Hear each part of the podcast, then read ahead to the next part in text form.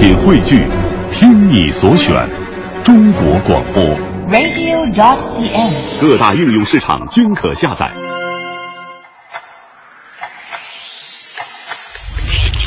探索发现，聚焦科技瞬间，感悟新知，记录地球故事，零距离破译人类生存奥秘，跨时空探索宇宙恒久之谜。非常科学，不一样的视角，不一样的科学。非常科学由中央人民广播电台经济之声与中国科协联合推出。听众朋友，大家好，欢迎收听《非常科学》，我是亚楠。硬币除了可以买东西，也是可以用来解决各种争端的。比如遇到不可调节的分歧的时候，为了做出决定，人们的首选是猜拳，其次就是抛硬币。足球场上开球方的决定也通常用抛硬币的方式来决定。除此之外，硬币也可以作为小道具，能够玩出各种花样的小游戏。对于这些小游戏，不知道大家是不是有所了解呢？今天的非常科学，我们将和你一起去探索硬币中的不可思议。如果硬币两面是完全一样的，显然掷出正面或者反面的可能性是均等的。我们常说正反面出现的概率是零点五，那么这里的概率是什么意思呢？如果我们不停的投掷硬币，并记录下每次的结果，我们就会发现，正面出现的数量大约是全部的一半。投掷的次数越多，出现正面所占的比例就越接近零点五，这就是概率的含义。如果在许多次独立的试验当中，某个特定的事件发生的比例会逐渐趋近一个特定的数值，那么这个数值就被称为这个特定事件的概率。我们可能觉得投掷硬币的时候，正反面出现的概率是一样的，其实不然。由于设计的原因，硬币正反面的花纹是不一样的，从而也导致了重心与中心的微小偏差。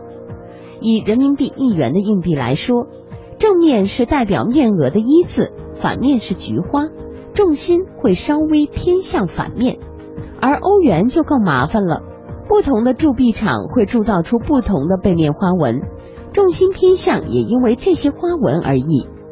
由于重心有偏向，所以在投掷硬币的时候，正反面出现的概率也会有些偏差。幸好花纹导致的概率偏差非常非常小，在日常生活中往往可以忽略不计。尽管可以忽略不计，但有没有办法去修正这个偏差呢？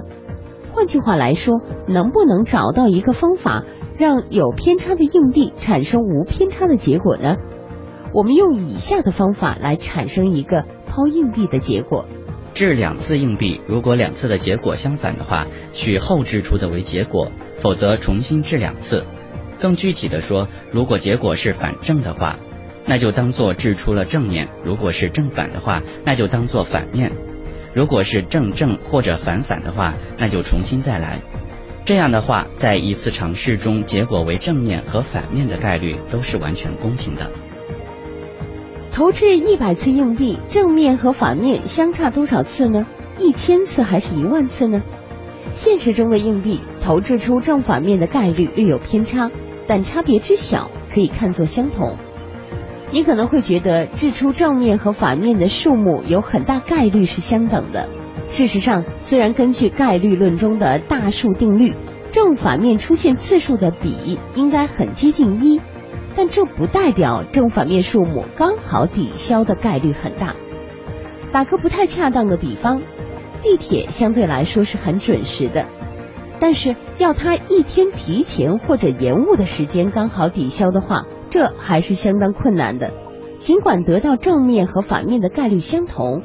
但是要它们恰好相互抵消，这也需要一点运气。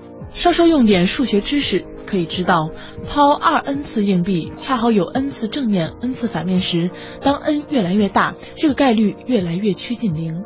也就是说，虽然正反面出现的概率相同，但是它们恰好相等的概率会随着抛硬币的总次数变低。最后越来越接近零。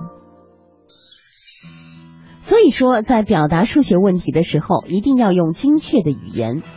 意思上一点点微小的变动，也会产生截然不同的结果。我们说投掷硬币的时候出现正面的概率是零点五，说的是在许许多多次投掷之后，结果中正面所占的比例会非常的接近零点五。投掷的次数越多，比例就会越接近零点五。但这并不说明比例会非常凑巧的稳稳的停在零点五上。实际上，在很多情况之下，这个比例会不停的在零点五周围来浮动，但浮动的幅度会越来越小，也会越来越靠近零点五。某几次投掷之后，正面恰好占到一半，这种情况发生的机会反而很小。如果你跟你的小伙伴一起玩游戏，要决定谁先谁后的话，抛个硬币是个很好的解决方案。但是如果小伙伴不止一位的话，单靠硬币可能就不太容易解决问题了。如果要从四个人里公平的挑出一个，掷两次硬币，将四种不同的结果正正、正反、反正和反反分别指派给每个人，掷出哪种结果就选哪个人，这种方法还是挺方便的。但是如果只有三个人呢？三个人的时候，有一种比较显而易见的解决方法。同样掷两次硬币，将正正、正反、反正三种结果指派给三个人。如果掷出的结果是指定的结果之一，那么就选出对应的人；否则，如果运气不好，掷出反反的话，就重新开始另一轮硬币的投掷。显然，这种方法保证了公平性，因为在每轮掷硬币中，每种结果出现的概率是相同的。但会不会运气不好，一连好几轮都掷出反反？是不是需要重新开始呢？我们可以算一算，每一轮掷出反反重新开始的概率恰好是四分之一，而 n 轮都出现如此情况的概率是四分之一的 n 次方。当 n 越来越大的时候，这个概率很快的会变得越来越小。直观看来，一轮不能决出结果的概率也不高，所以大概不需要拖上很长时间。更严格的计算表明。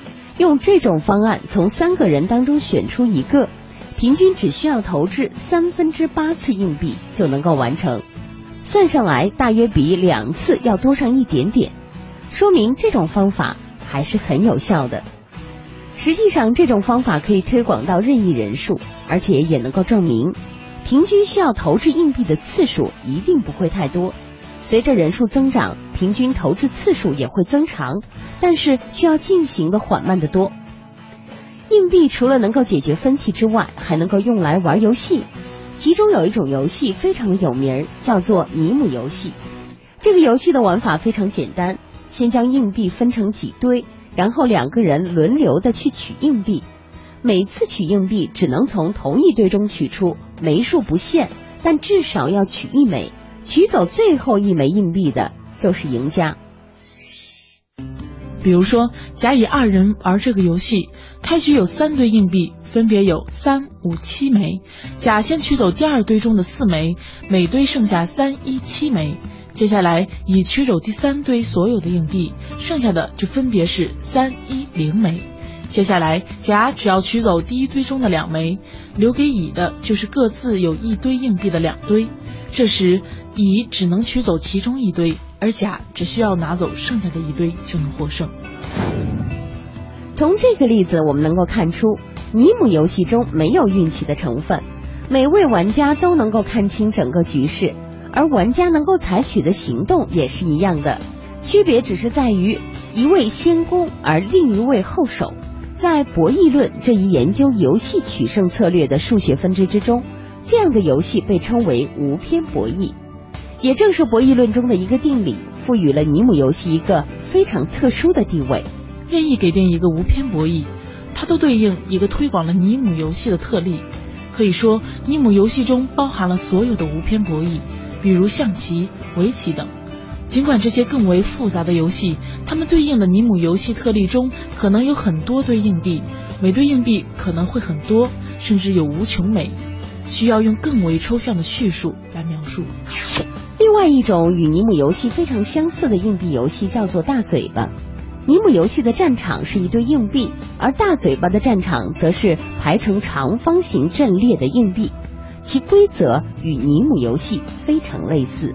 一开始，桌面上摆放着 m 乘以 n 的长方形硬币阵列，比如说五乘以七，两人轮流取硬币，每次指定桌面上剩下的硬币之一，然后将这枚硬币以及它右下方的所有硬币都取走，包括正右方和正下方。列阵左上方的硬币是特殊硬币，谁拿到手谁就输掉整场游戏。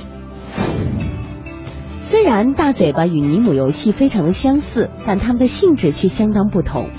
对于尼姆游戏而言，在不同的开局之中，能取胜的玩家也不同，有的是先手必胜，有的是后手必胜，而且策略很容易算出来。但对于大嘴巴而言，除了一开始只放一枚银币的开局，对于所有开局来说，都目前还只能借助计算机的力量。所以，比起尼姆游戏。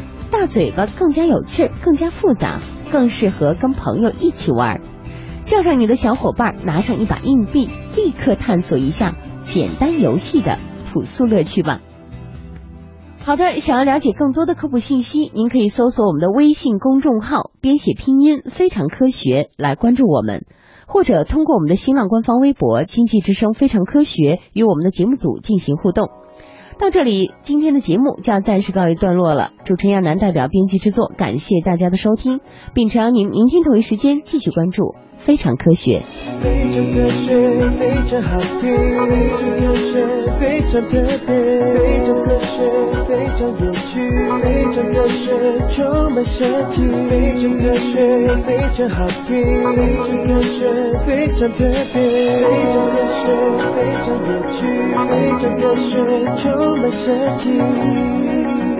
以上节目内容由中国科协提供制作。